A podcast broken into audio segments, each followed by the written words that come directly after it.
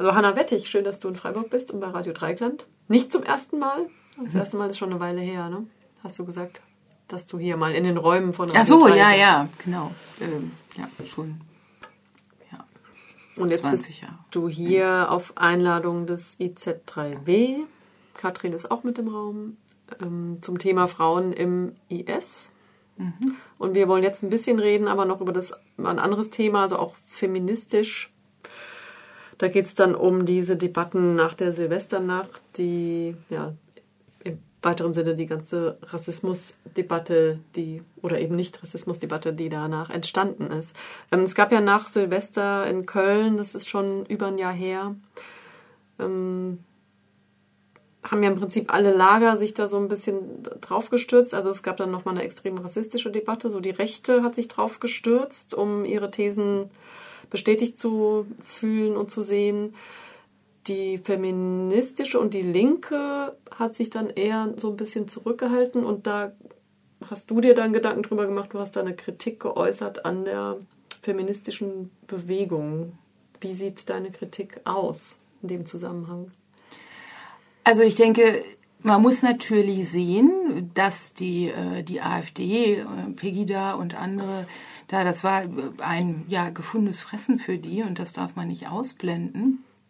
Aber trotzdem, äh, und warum war das ein gefundenes Fressen für die? Natürlich, also das ist sozusagen deren, äh, deren Bild, ja, so also ohne dass es überhaupt irgendwelche Übergriffe geben würde, würden die auch immer wieder erzählen, dass der Fremde übergriffig gegen deutsche Frauen sind. Das sind Ressentiments, das ist auch ganz klassisches Ressentiment. Die, die grapschen unsere Frauen an.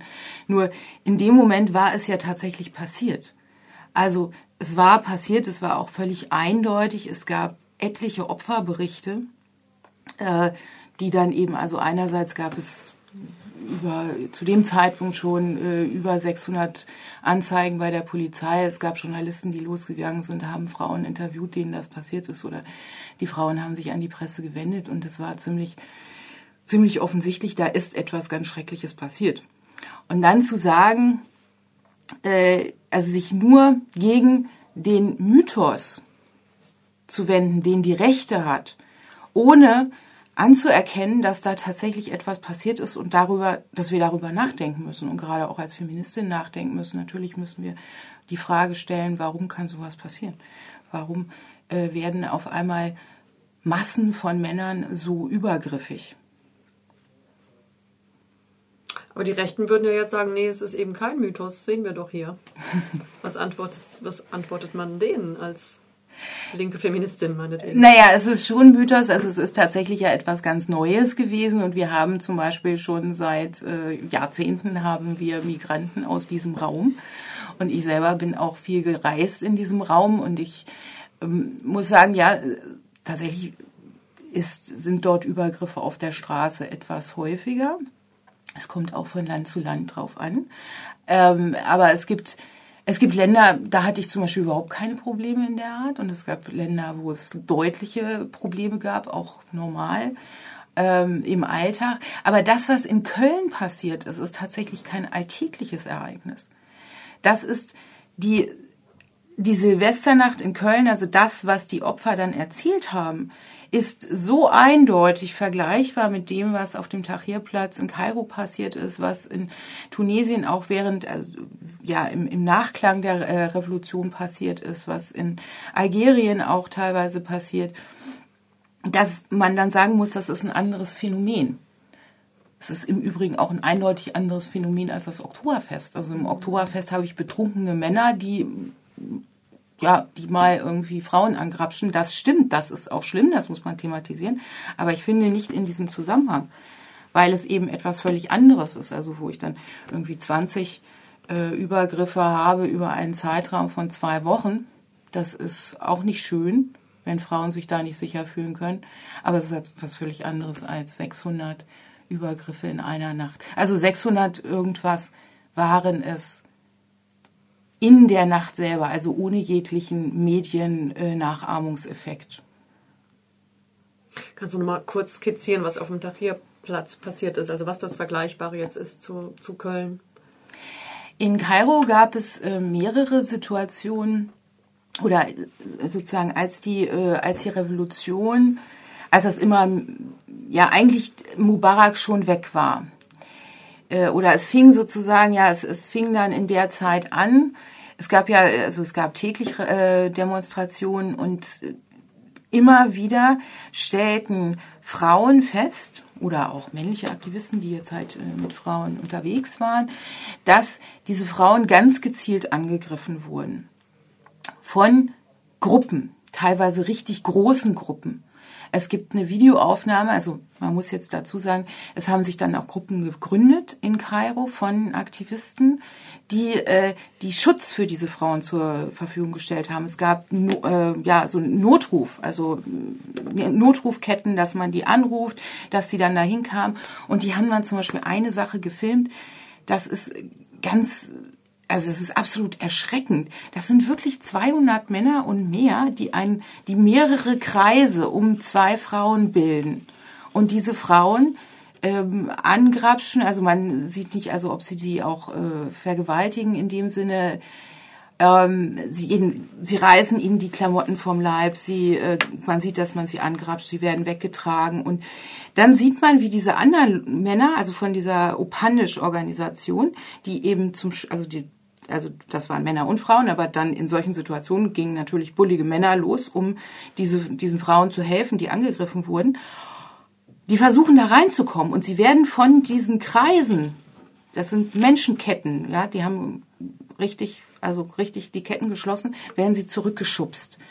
Also ja, da sind 200 und mehr Männer, die lassen niemanden zu diesen Frauen vor. Und das ist ein völlig ungewöhnliches Phänomen muss ich auch sagen, aus meiner eigenen Erfahrung, ja, ich bin öfter auch mal in Kairo angekrapscht worden, äh, wenn ich dann Aufstand gemacht habe und äh, denjenigen beschimpft habe, dann hat den niemand verteidigt, sondern äh, ich fand das immer so ein bisschen blöd. Äh, dann haben gerne Leute, Passanten, den so ein bisschen verteidigt im Sinne so, ja, das hat der nicht so gemeint. Und ich sage, ja, der hat nicht so gemeint, mir an die Brust zu fassen, ist ja ein bisschen komisch. Das, das ist jetzt Quatsch, ne? Aber hat er schon so gemeint. Aber das, das dass die, also es war völlig klar, dass es eigentlich ein inakzeptables Verhalten in der Gesellschaft. Ne? Und das war eben am Tahrirplatz offensichtlich nicht so. Also die, ähm, ja. Ähm, nun haben sich natürlich auch arabische Feministinnen mit diesem Phänomen beschäftigt. Wie ist denn deren Erklärung oder auch wie ist deine Erklärung für die Phänomene jetzt nach der Revolution in den arabischen Ländern? Für das, was du gerade beschrieben hast. Also es war erstmal so, dass ähm, arabische Feministinnen beobachtet haben, erstmal vermutet haben und dann gab es aber auch ganz konkrete Beobachtungen, dass es tatsächlich ähm, die, also zunächst Leute vom Regime waren, also dass das Regime ähm, ja Männer angeheuert hat, um Demonstrationen von äh, ja, wo Frauen dabei waren, anzugreifen, um damit natürlich auch die Opposition zu diskreditieren. Das ist natürlich ein ganz, ganz verwundbarer Punkt. Also wir greifen jetzt eure Frauen an. Ja. Das heißt, das wir politische demütigen Motive. euch, ja. Äh, genau, das waren politische Motive und dann haben die Muslimbrüder das auch gemacht und darüber gibt es eben auch Berichte, die sagten, ja, das waren auch, das waren eindeutig Muslimbrüder, das waren so bärtige Männer, also jetzt in dem Fall nicht Salafisten, sondern eher mit sauber gestutzten Bärten, das haben wir gesehen. Ähm, ja, gab es auch welche, die das gesagt haben, die gesagt haben, so, ihr könnt eure Frauen nicht schützen, ja, und wir grapschen die jetzt an. Ja, also ganz klares äh, mhm. Kampfstatement. Ich denke, gleichzeitig gibt es eine massive Stimmung, wo in diesen Ländern, wo dann eben vielleicht auch Männer mitmachen oder sich auch für irgendwie, weiß ich nicht, 10 äh, Dollar anwerben lassen, mm, dass eben von den Moscheen, von bestimmten Moscheen aus gepredigt wird, dass Frauen, die überhaupt auf die Straße gehen, Frauen, die ohne Kopftuch auf die Straße gehen, aber auch durchaus mit Kopftuch eben ohne männliche Begleitung auf die Straße gehen und natürlich Frauen, die auf Demonstrationen gehen, dass die freiwillig sind. Und dass das also, ja, es gibt tatsächlich so Aussagen von Predigern, die sagen, diese Frauen wollen vergewaltigt werden. Was heißt das jetzt übertragen, wenn wir sagen, das Phänomen auf dem Tahrirplatz ähnelt dem Phänomen, was, was in Köln ähm, gewesen ist? Was heißt das dann für, für, für das Verständnis äh, der Silvesternacht hier? Also ja, das Problem ist, dass wir ganz wenig wissen. Also wir können erstmal feststellen, da hat es ein Phänomen gegeben, was dem extrem ähnelt. Und jetzt können wir spekulieren, waren da ähnliche Entstehungsgründe? Es liegt erstmal nahe. Aber natürlich können wir es nicht wissen, da wir die, die Täter kennen wir nicht. Ja, also es sind ein paar Täter ermittelt worden, aber man muss ja sagen, die Täter, die ermittelt wurden, wurden ja über andere Zusammenhänge ermittelt. Also in diesem ganzen Chaos in Köln gab es dann natürlich auch zum Beispiel Diebstähle. Aber, das haben die Täter dann auch äh, ausgesagt teilweise, sie haben sich da, sie sind da aufgesattelt. Sie haben gemerkt, okay, äh, was geht da ab? Ach, jetzt äh, klaue ich da mal. Ja, logisch. Ähm, wenn ich jetzt Taschendieb bin, dann mache ich das halt so, ja. Das heißt, hinterher, womöglich hat man eine ganz andere Tätergruppe gefunden als die, die diese sexuellen Übergriffe begangen haben. Die Frage ist ja auch, inwiefern war das geplant oder waren die sogar angeheuert? Also das ist ja genau, das, das wissen wir halt Frage. nicht. Und dann natürlich gab es dann so diese Dynamik, die sowas eben hat, wo dann auch noch mal so Trittbrettfahrer aufgesprungen sind oder die Gelegenheit auch genutzt haben, vielleicht Leute anzufassen. Und das ist ja schon auch eine entscheidende oder macht ja einen Unterschied, finde ich, in der Bewertung auch des Ganzen. Also die Frage ist ja irgendwie auch, also wenn man das jetzt, also wenn man es jetzt betrachtet und sagt, irgendwie da ist eine Dynamik entstanden und dann haben andere, also äh, auch Frauen angegrapscht und so weiter, dann ist das ja schon eine ziemlich krasse Aussage. Dann sage ich ja schon, das sind jetzt ähm, Männer, wenn die sehen, ach, der, der grapscht eine Frau an, dann grapsche ich auch eine Frau an. Ich glaube das halt nicht. Ähm, ich glaube, und die Leute gab es ja auch, also auch Geflüchtete, die dann zum Beispiel Frauen geholfen haben. Ich glaube, das wäre erstmal das in Anführungsstrichen normale Verhalten, ja, also das Verhalten, was jetzt auch jeder Mann aus Syrien oder Algerien oder Marokko haben würde, dass er sagen würde, also das, das finde ich nicht gut, was hier passiert. Und entweder ich mache mich vom Acker, weil mir das zu brenzlig wird, oder ich helfe. Dass solche Massen dann da mitmachen, ja, ich glaube, dass es da eine Form von Organisation gegeben mhm. haben muss. Und das, das wurde ja dann auch festgestellt. Es muss organisiert, es war organisiert, ja, also die haben sozusagen über, über Facebook äh, oder über, über Smartphones haben sie kommuniziert, über WhatsApp, nicht über Facebook. Aber ähm, man weiß eben nicht warum. Und ich glaube, da kommt man auch nicht mehr hinter. Aber klar, also ich denke schon, dass es möglicherweise äh, da ja, islamistische, dschihadistische Gruppen gab, die vielleicht ein Interesse daran hatten, dass sowas passiert. Also gut, das wäre jetzt sozusagen die andere Herangehensweise und zu fragen, wem nützt es? Mhm. Ja, es nützt natürlich dschihadistischen Gruppen. Aber das sind ja jetzt alles Sachen, über die gar nicht so richtig gesprochen wurde, oder? Und das ist auch Teil deiner Kritik, weil das, worüber dann gesprochen wurde, war, ah, das war, das ist der nordafrikanische Mann und der ist ebenso. Also dann kam ja die rassistische Debatte, woraufhin dann sofort die, diese Verteidigungshaltung auch gleichzeitig kam, teilweise auch zu Recht, eben auch von feministischer Seite, die du dann eben auch ein Stück weit kritisierst. Und da sind wir jetzt wieder bei meiner Aus, äh, Eingangsfrage. Also was ist deine Kritik an diesem feministischen Diskurs? Beispiel Hashtag ähm, ausnahmslos. Na, ich denke, dass er einfach äh, die, die Fakten ausgeblendet hat. Also, weil nicht sein durfte, ähm, also weil nicht, ja, weil man nicht akzeptieren konnte, dass, dass das passiert ist, weil man sagt, irgendwie, das, das ist ein rassistischer Diskurs. Aber es geht eben, und das ist sozusagen meine Kritik, es geht nicht nur um Diskurse. Also äh, Teil, also diese Linke kommt natürlich aus der ähm, ja, sozusagen eine Diskurstheorie. Ähm, ich selber habe auch Judith Butler gelesen und fand sie damals ganz toll, als ich sie gelesen habe. Aber das Entscheidende ist, es geht nicht nur um Diskurse. Und ich glaube, dass es da eine feministische Richtung gibt, die sich letztlich darauf versteift, wo es gut, das sieht man ja auch an diesen ganzen, sozusagen, diesem, äh, diesen Sprachregelungen, die es in allen Bereichen gibt. Ja, also also das, was sich jetzt im, im, Mainstream sozusagen auch weitestgehend durchgesetzt hat, ist so das Unterstrich Sternchen, aber es gibt ja noch zig andere Sprachregelungen. Ähm, es gibt eine ganz starke äh, Strömung, die sich auf Linguistik und Diskurse bezieht.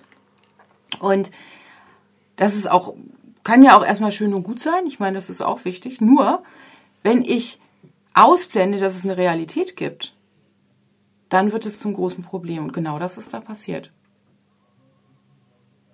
Inwiefern schadet das jetzt den eigentlichen Opfern? Naja, äh, insofern, als man ihnen nicht geglaubt hat. Also, ich meine, jedenfalls implizit nicht geglaubt hat. Also, natürlich würden diese Feministinnen nicht sagen, äh, wir glauben den Opfern nicht, aber letztlich haben sie es ja, wenn sie sozusagen sagen, wenn die, wenn die erzählen, nein, ich weiß, dass das, ähm, dass das Männer aus Nordafrika waren, und sie sagen, nein, das stimmt nicht, das ist, das ist rassistisch, dann, dann ist das letztlich dieselbe Situation, wie wenn ich als Frau irgendwie erzähle, ähm, ich bin vergewaltigt worden und mir glaubt keiner. Ja? Also es passiert mir dasselbe, weil zumindest ein Teil davon wird gesagt, das kann gar nicht sein. Wenn das nicht sein kann, dann kann ja eigentlich gar nicht sein. Also dann ist ja letztlich meine ganze Geschichte, wird quasi gesagt, ich würde lügen. Und genau das ist ja passiert. Also ähm, ich habe ja dann, also Nadja Schahade hat dann eben auf Mädchenmannschaft da geschrieben, also ein, wie ich fand, sehr unangenehmen Text, also wo sie die, die Leute, die ganze, also die Frauen die ganze Zeit Kartoffeln nennt, ja die Opfer. Also ein umgedrehter Rassismus im ja. Prinzip oder eine umgedrehte Diskriminierung. Und äh, dann eben beschreibt, dass sie letztlich äh, ja nicht einen Italiener von einem äh, Nordafrikaner unterscheiden können, was vielleicht ja sogar sein kann, nur wenn ich gerade einen sexuellen Übergriff in dieser Form erlebt habe, es wirklich traumatisch war, und dann wird mir von feministischer Seite gesagt, ja, du bist eine Kartoffel und du kannst irgendwie, kannst das doch eh nicht unterscheiden. Du weißt doch, kannst, stand da auch drin, die können wahrscheinlich, du kannst Syrien doch nicht mal auf der Landkarte finden. Ähm, das ist schon ganz schön krass. Also Opferbashing im Prinzip. Ja, es ist im Prinzip Opferbashing, mhm. genau. Welche Reaktion hättest du für die sinnvollste gehalten? Jetzt auch von Seiten der Medien und allem, was danach passiert ist? Ohne den Rechten da äh, zuzuspielen? Naja, ich denke, man hätte das einfach, ähm, man hätte benennen müssen. Also erstmal hätte man diese Verbindung benennen müssen. Also wo ist sowas schon vorgekommen? Ähm, es gibt wohl auch andere Orte. Also zum Beispiel in Indien hat es wohl sowas, ich weiß nicht, ob vorher schon, also jetzt soll es sowas in Neu-Delhi gegeben haben. Mm, man muss sozusagen, man muss die Frage stellen, wie entsteht solche Männergewalt? Und ohne direkt, also auf die, also das Problem ist ja, wenn ich die Herkunft ausblende und sage, das waren keine nordafrikanischen Männer, steckt letztlich darin, also dass sie es waren. Also für den, also für den, den der, der das hört, also für sozusagen, ja, die Öffentlichkeit ist völlig klar, wenn ich das ausblende, dann waren sie es. Ja, also wenn ich, ne, ist, äh, aber warum waren sie es? Ich sage ja nicht, nordafrikanische Männer machen das, sondern ganz bestimmte Männer machen das, die unter dem Einfluss einer bestimmten äh, frauenfeindlichen Ideologie stehen. Das heißt, ich würde nicht sagen, nordafrikanische Männer machen das, sondern Islamisten machen das. Wie ich sagen würde, nicht deutsche Männer machen dieses oder jenes, sondern Nazis machen das. Das ist eine politische Kategorie und keine kulturelle. Und das ist dadurch passiert. Also sowohl die Rechten benutzen eine kulturelle Kategorie als auch äh, zum Beispiel das Bündnis ausnahmslos letztlich. Also durch die Negation entsteht ja erst das, äh, der, ja, der, der eindeutige Nichtverweis auf die kulturelle ähm, Kategorie. Also ist das auch in, ähm, bei näherem Betrachten dann auch rassistisch? Kann ja. man das so sagen? Ja, ich denke, das ist auch rassistisch, weil ich die Leute, also es ist ja auch deswegen rassistisch, weil es ist eben ein Täterschutz, der eigentlich völlig, völliges Tabugebiet ist im Feminismus. Also diese Art Täterschutz äh, ähm, zu machen. Und das passiert ja aber eben nur, weil sie aus, auf eine bestimmte Herkunft haben. Das heißt, also das, das ist vielleicht, ähm, ja, da gibt's kein Wort für, ne? Also es gibt kein also ja Philo, also nicht, wie Philosemitismus wäre das dann Philo irgendwas, ja. Ähm, was wir wissen, also auch der Philosemitismus ist auch eine Form von Antisemitismus. Und so ist es natürlich hier auch. Also wenn ich sage, die können gar nichts Böses machen, weil sie irgendwie arabische Männer sind, dann ist das natürlich auch rassistisch. Also auch in der Art, dass man ihnen eine, eine Mündigkeit auch abspricht ne? oder eine, eine, eine eigene Entscheidungsfähigkeit und eben auch die Entscheidung, was Schlechtes zu tun. Ja, das zum Beispiel auch. Ich meine, das war, das waren ja dann so andere Erklärungsansätze, nachdem dann klar war, dass es nicht mehr haltbar, dass das überhaupt nicht passiert ist, dass dann gesagt wurde, naja, die waren ja traumatisiert und so. Ähm, das war auch ja zum Beispiel im Coney Island in Leipzig, wo dann eben Leute gesagt haben, naja, also die kommen hierher und sind ganz traumatisiert und deswegen machen die sowas, wo man sagen muss, ähm, nee, äh, erstens glaube ich nicht, dass der Zusammenhang stimmt. Ich glaube nicht, dass traumatisierte Männer äh, Frauen begrapschen. Aber selbst wenn das im Einzelfall vielleicht mal so ist, dann muss ich sagen, es ist, es ist trotzdem unmögliches Verhalten. Und ähm, ja, ich äh, finde so ein sehr schönes Zitat von jemandem, der ja mal das größte Flüchtlingslager in Jordanien geleitet hat. Ähm, der hat mal geschrieben, jeder hat das Recht ernst genommen zu werden auch als Arschloch. Ich wollte noch fragen, worin du jetzt da die Ursachen siehst. Also du sagst, es sind jetzt keine cool, würdest du sagen, es sind kulturelle Ursachen? Wahrscheinlich nicht, aber welche Rolle spielt die Religion? Na, die, also die, die Verbindung zwischen Religion und Islamismus ist, ist natürlich heikel. Also klar, Islamismus äh, gibt es nicht ohne Islam. Ähm, beziehungsweise der, der Islamismus, also die Leute da legen ja auch eigentlich immer Wert drauf, dass man es politischen Islam nennt, also um diese politische Dimension reinzubringen. Es ist eine Ideologie, zu der auch Frauenfeindlichkeit gehört, aber auch noch andere äh, Aspekte wie zum Beispiel Antisemitismus, äh, Demokratiefeindlichkeit. Ähm, diese Ideologie rechtfertigt sich permanent mit der Religion. Das heißt, sie tritt erstmal nicht als Ideologie in Erscheinung, wie der Faschismus oder der Kommunismus oder was weiß ich, dass man sich da sozusagen mit den äh, Theoretikern, mit den Denkern dieser Ideologie auseinandersetzen könnte, sondern sie rechtfertigt alles über die Religion, findet immer irgendwas im Koran oder in den Hadithen, um zu zeigen, dass das die Religion ist. Und das ist insofern natürlich äh, problematisch, als die Leute äh, das dann als Religion sehen müssen, auch wenn das, also der einfache Mensch oder selbst der gebildete Mensch hat nicht unbedingt die theologische Bildung jetzt zu sagen, das ist jetzt aber eine ganz abwegige Hadith oder so. Das heißt, die Leute nehmen es als Religion wahr, wenn da ein islamistischer Prediger in der Moschee sitzt. Letzte Frage. Ja. Ähm, inwiefern wird denn so ein Thema wie Vergewaltigung in diesem geografischen Raum anders behandelt oder bewertet als hier. Also du hast geschrieben, natürlich ist es, geht durch alle Kulturen, dass es wahrscheinlich irgendwie negativ behaftet ist, aber trotzdem aus, aus unterschiedlichen Gründen negativ gesehen. Also die Vergewaltigung in, ähm, im arabischen Raum immer noch äh, ist, also ist, ist ist sozusagen ist eine Vergewaltigung eines Besitzstandes, die, äh, wie es übrigens bei uns früher ähnlich war, muss man sagen. Allerdings sicherlich noch mal ein bisschen was anderes. Also ähm, die die die Frau, die zum Beispiel, also hatten wir haben wir eine Gesetzgebung, die in, also in vielen Ländern noch gilt. In Marokko wurde sie vor ein paar Jahren aufgehoben.